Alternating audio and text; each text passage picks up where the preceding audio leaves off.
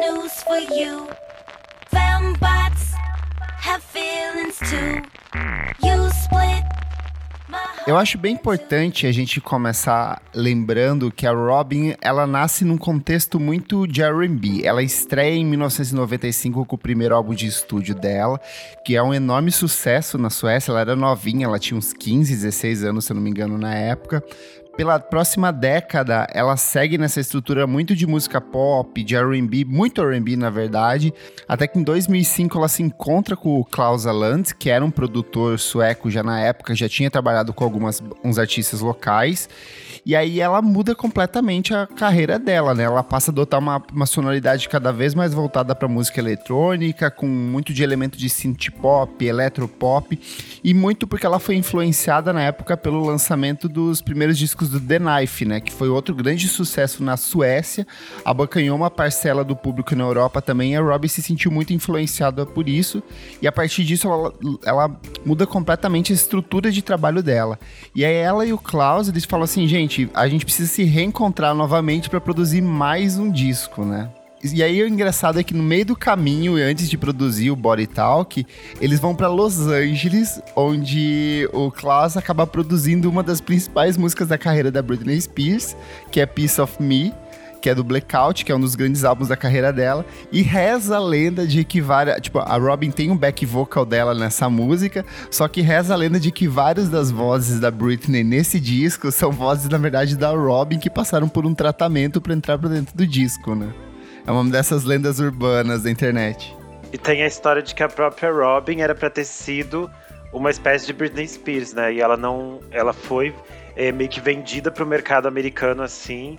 Aí eles tentaram meio que adaptar ela, mas ela não, não quis é, se encaixar nesse mercado é, de música americana e acabou voltando para a Suécia, onde ela já era muito grande na Europa Sim. inteira. Só que ela nunca teve o mercado americano. Porque uhum. o disco de 2005, Robin, é muito bom. Ele fez muito sucesso na Europa, mas ainda não tinha feito com que o nome dela se tornasse é, gigantesco de forma mundial. Sim. E aí, ela e o Klaus voltam a colaborar, só que eles têm tanta música juntos que ela fala: Eu não vou lançar um disco, eu vou lançar três discos. E aí ela vem com a ideia desse projeto, que é o projeto Body Talk, que seriam três mini discos lançados em intervalo de alguns meses.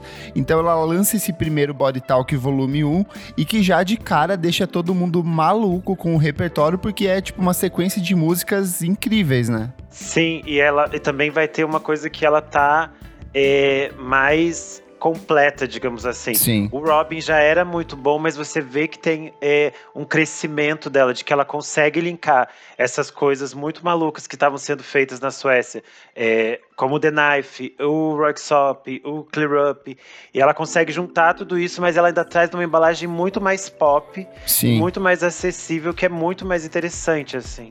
O que mais me encanta nesse, nesse processo de mudança dela é principalmente as letras, porque ela consegue alcançar um ponto de equilíbrio entre, entre versos que são muito dolorosos, são muito tristes, só que eles nunca perdem o, essa pegada dançante, esse esquema dançante. Eu acho que o, o Dancing on My pra mim, é a, a, a principal síntese. O álbum, para mim, se representa nessa música porque ela trata justamente disso.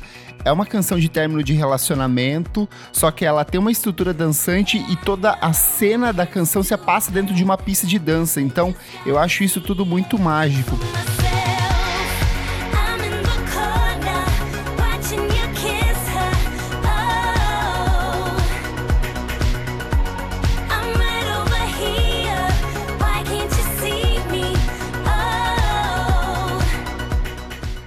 Tem o fato também, como você falou, que ela era muito madura na época, ela já estava eh, com 29 para 30 anos, né? Então, tipo, ela já tinha vivido todo um sofrimento de vida adulta, tinha passado por muita coisa na carreira dela. Ela não era mais a garotinha de 15 anos que estreou em 95, ela já era uma mulher, uma mulher formada.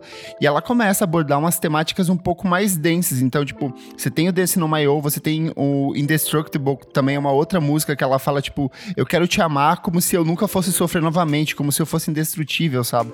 E eu acho muito bonito o jeito como ela trata dessas coisas de, da perda, da dor, da separação, sem nunca perder esse, esse tempero pop, que é uma coisa muito única dela, né?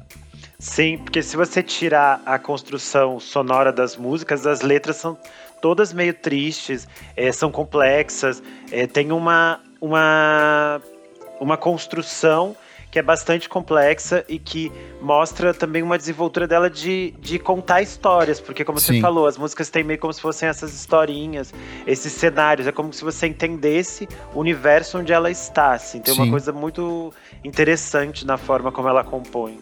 A própria relação entre Dance no My Own e Call Your Girlfriend, que todo que depois se descobriu que na verdade elas são as mesmas personagens, só que por pontos de vistas diferentes, né?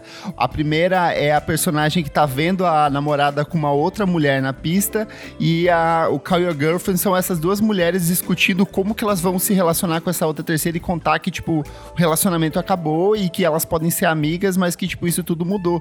E ao longo do disco tem várias faixas que meio que se relacionam de um jeito ou de outro outro, assim. E, e aí você se confunde se você não sabe se é exatamente a Robin ou se é ela interpretando diferentes eu líricos, porque ela mesmo falou que para ela, no processo de composição, ela precisa cantar sobre aquilo que ela tá sentindo. Ela não consegue inventar um personagem, ela é muito real naquilo que ela compõe, né? E é uma coisa que vai acontecer até é, quase uma década depois, quando ela vai lançar o Honey, que é um disco mega confessional. Tipo, tem várias coisas que ela passou nesse período e ela transporta para dentro do disco. Sim. E aí, o que é curioso no Body Talk é que por mais que sejam canções muito é, íntimas, muito pessoais, ela traz essa gama de artistas em torno dela para produzir junto e criar coisas muito diversas. E ainda assim com uma unidade muito forte, que é muito interessante. Isso é verdade, porque a gente tem, olha, o Diplo, ele é coprodutor em Dance Hall Queen, é, o Rocksop é coprodutor em None of Them, o Snoop Dogg aparece em Should Know Better, que é uma música, tipo, muito gostosinha, lembra um pouco do que a Santi Gold tava fazendo, que era aquela mistura meio de pop eletrônico com um fundinho de reggae e, e dub. Você tem o próprio Max Martin, que estava tipo, se transformando em um dos grandes produtores da época com Time Machine. Então tem muita coisa acontecendo. E é bem importante frisar que ele, ele é um disco que ele nasce maduro e um cenário bem importante para o pop de maneira geral. Porque a gente tinha Gaga o ano antes surgindo, a gente tinha Katy Perry em ascensão lançando naquele ano Teenage Dream, a gente tinha Rihanna como um dos grandes nomes da música pop. E a Robin chega com um disco que é muito dela, só que tipo consegue de um jeito ou de outro rivalizar ou dialogar com esses outros trabalhos que estavam lançados na época, né? Sim, nessa fase eu tava na fase indie, então eu não ouvia tanta coisa pop. E aí, quando eu ouvi o Body Talk, ele meio que mudou minha, minha perspectiva do que era música pop. Uhum. Porque a gente tava nessa fase, como você falou, muito dessas artistas, então eu não tinha essa relação com a música pop de forma tão forte, assim. Você ouviu ele na época? Você ouviu na época que saiu? fiquei acompanhando. Primeiro saiu, quando saiu um, aí depois eu fiquei esperando, ansioso pelo dois. Porque é, a própria forma dela lançar, como saiu primeiro o mini disco 1, depois veio a parte 2. Então você criava uma expectativa, aí vinha, tinha todo o visual que ela criou para esse Sim. pras capas. A estética é lindíssima. Sim, tem todo um conceito, é todo meio uns papéis, umas coisas, umas dobraduras. Então era, era muito interessante de se acompanhar e foi meio é, maluco como elas cresceu de uma forma muito rápida. Sim. Porque foi assim, surgiu o disco, se falava nesse disco, as pessoas começaram a comentar na internet. Aí daqui um tempo depois, as músicas já estavam entrando em trilha sonora de série. Eu lembro que tocava em Girls. Aí daqui a pouco. Tocou em Girls, verdade. Ela já estava aparecendo em Gossip Girl. Aí você ficava assim: o que está acontecendo aqui? Aí a Robin ficou gigantesca. Aí ela começou a fazer os programas americanos. Eu acho que a Robin que a gente cultua hoje, ela não é a Robin de 2005 ou a Robin do R&B lá atrás, é a Robin que nasce nesse disco, essa cantora que, tipo, toda a comunidade LGBTQIA+, vai parar para ver o que que ela vai lançar, qual que é o próximo passo da Robin. Eu acho que ela estabelece isso nesse disco, tanto que ele é um trabalho que acabou influenciando uma dezena de outros álbuns ao longo da década. Ele é um disco lançado em 2010, só que ao longo dos anos 10, ele tem vários outros trabalhos que são claramente filhos dele, né? Eu acho que assim, os exemplos mais claros que a gente tem é a própria Lady Gaga no ano seguinte com Born This Way, a forma como ela vai trabalhar o uso dos sintetizadores é muito parecido com o que a Robin faz, a questão das letras, o jeito de explorar a voz, que a Robin vai colocando vários fragmentos de voz ao longo do disco, a Lady Gaga usa isso também no Born This Way. O Churches, quando lança The Bones of What You Believe em 2013, o uso do sintetizador é muito característico. A própria vocalista falou que ela se inspira muito na, no trabalho da Robin. E aí a gente tem a Taylor Swift com 1989, que é um disco claramente inspirado num, num, nessa nesse envelopamento típico da Robin. E a Kylie Rae Jepsen com Emotion em 2015. Ela mesma falou várias vezes que o Robin foi muito importante para o processo de composição dela. Inclusive, ela, ela vai beber muito desses produtores suecos justamente para trazer um pouco para dentro do disco dela, né? E é interessante o quanto é, durante essa década o disco também foi crescendo. Porque como a Robin uhum. não lançou nada posterior, a gente foi seguindo com esse disco e esse disco foi ganhando um espaço cada vez maior. E aí eu acho que por isso também a importância dele vai se solidificando, assim. Porque o nome da Robin vai ficando cada vez maior e ela nunca lança nunca lançava coisas novas. Então era tipo, as pessoas estavam sempre retornando ao Body Talk e tipo meio que aprendendo de novo as coisas que ela estava experimentando ali. Sim, porque depois que ela lançou esse disco, ela vai só fazer coisas tipo EP, single, parceria com outros artistas. E se eu não me engano, ela perde um produtor que era muito amigo dela no meio desse processo e que foi muito tipo impactante para ela. Então ela meio que se, se distancia da indústria e só vai voltar tipo lá em 2017, 2018 para fazer o Honey, né? Sim.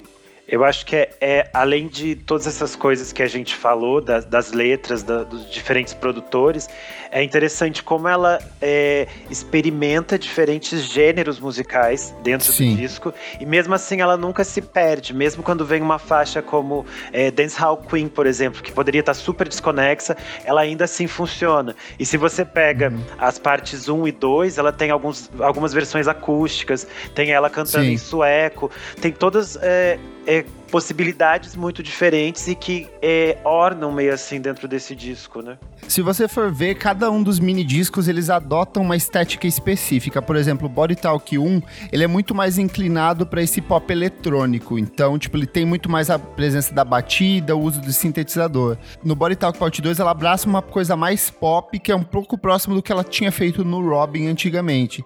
E aí, na parte 3, ela volta pro synth pop numa, numa linguagem quase mais próxima dos anos 80, só que sempre mesclando gêneros diferentes.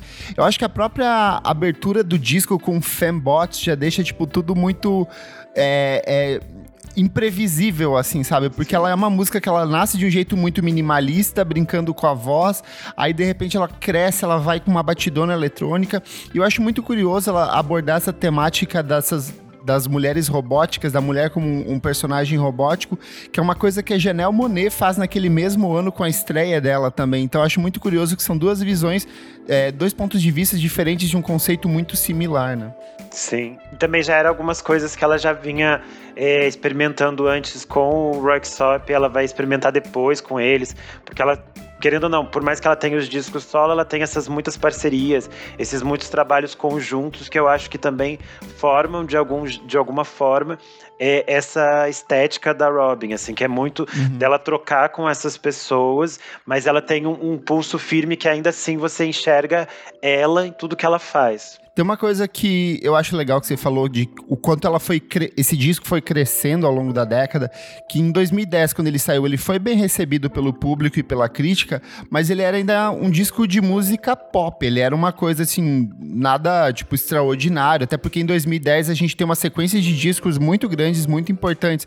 A gente vai ter o Kanye West com My Beautiful Dark Twisted Fantasy, a gente vai ter Vampire Wicked com Contra, a gente vai ter o Beach House com Teen Dream, então são vários trabalhos bem importantes. E aí ela, ela tem essa posição de destaque lá em 2010, ela aparece em várias listas, só que em 2019, quando surgem as listas de melhores da década, ele pula lá pra frente, Sim. ele tá em, tipo, na, nos top 10 de várias publicações. Ele é um trabalho que ressignificou a música pop de um jeito muito particular. Só que ao mesmo tempo em que ele é um disco muito revolucionário, muito influente, ele nunca perde essa essência, ele é sempre muito acessível, sabe? Você consegue passar por todas as faixas sem sentir qualquer tipo de estranheza. Eu acho isso muito bonito nesse trabalho, né? E é também bonito quanto as pessoas vão se envolvendo com o disco. Sim. Tipo, ano passado, quando ela fez shows em Nova York, daí tinha os vídeos dos fãs no metrô, todos cantando junto, e tem uma coisa meio de, de que ela se tornou muito icônica, assim, de uma forma que é uhum. é muito interessante. É, eu não sei você, mas eu acho Dance no My Own a canção da década para mim, assim, pra em termos de é. música é. pop. Eu acho que ela tem todos os elementos de uma música que, que é perfeita, assim, eu não consigo ver irregularidades. Ela tem uma história incrível, a estrutura narrativa dela é bonita, assim, a forma como ela trabalha a música ao longo da canção, a, a, o próprio uso das batidas, a forma como ela transita por entre gêneros, aquele momento em que eu acho que não tem nada mais emocionante na pista, que é aquela parte que ela canta lá do Lights Go On, The Music Die, sabe? E daí, tipo, abaixa a música, deixa todo mundo em suspense, daí de repente vem aquela batida. Tu, tu, tu, tu, tu, tu, tu, tu, tu, tu.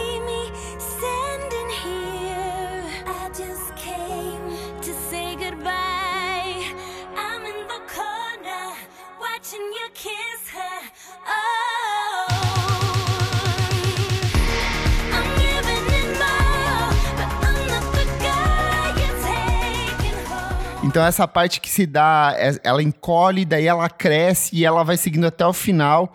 Eu acho isso muito bonito. Eu lembro que na época me emocionou muito quando eu ouvi, ao longo dos anos reouvindo ela e sempre que você termina um relacionamento, meio que é uma canção que todo mundo recorre a ela porque ela, é uma, ela tem uma linguagem muito universal. Sim.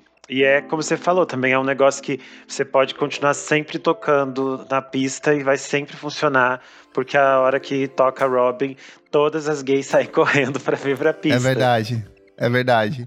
Tem alguma outra música que você goste muito desse disco? Eu acho que esse disco tem tantas músicas tão maravilhosas que eu fico assim chocada como ela conseguiu. Porque tem Indestructible, que eu acho maravilhosa.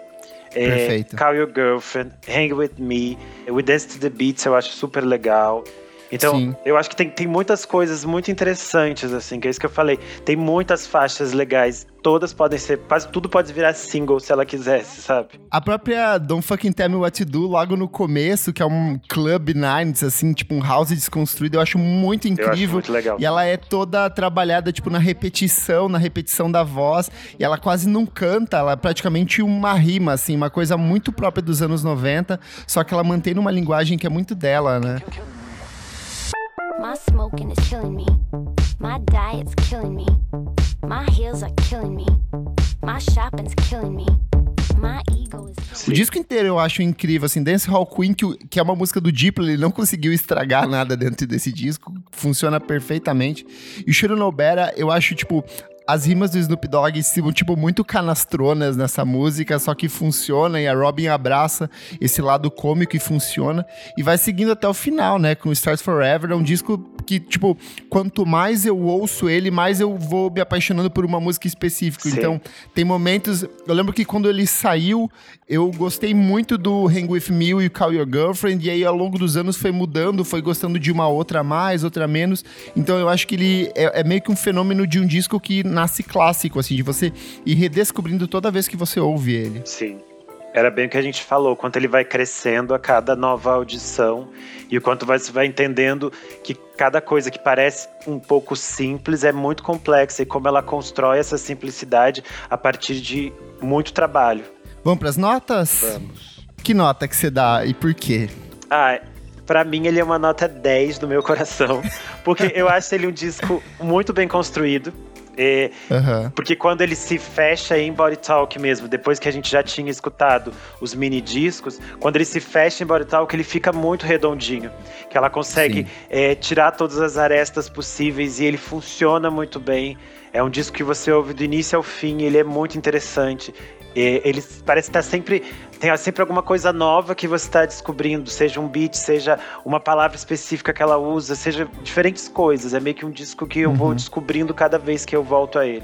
Eu vou dar uma nota 9, porque eu acho que ainda que ele tenha muitas faixas icônicas, ele é um disco que eu vou redescobrindo. Eu acho que da segunda metade pro final, ele dá uma queda considerável perto do que ela faz na abertura do disco, assim. Eu acho que tem algumas faixas menos, é, menos encaixadas, ou que não, não tem aquela mesma força na abertura, porque a sequência de abertura para mim ali é, é muito é. perfeita, é muito icônica. Então eu acho que isso cria uma expectativa, mas pro meio pro final eu sinto que ele dá uma leve quedinha. A própria faixa de encerramento ela é um pouco mais inferior quando a gente vai voltando lá pro começo começo, mas ainda assim é um disco muito influente, muito surpreendente. Para mim é Dance No My Own a grande música da década, não tem nada que iguale isso para mim, eu acho incrível, assim. Claro que vai ter é, algumas canções com uma linguagem política talvez um pouco mais forte, que é o caso do Alright, do Kendrick Lamar, mas em termos de música pop, por exemplo, para mim não tem nada, nada capaz de bater. Sim.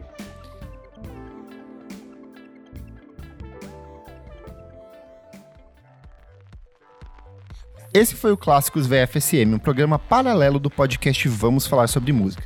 Apoie o nosso podcast em padrim.com.br barra podcast VFSM e tenha acesso a outros programas exclusivos ou episódios lançados com antecedência no nosso grupo fechado para assinantes.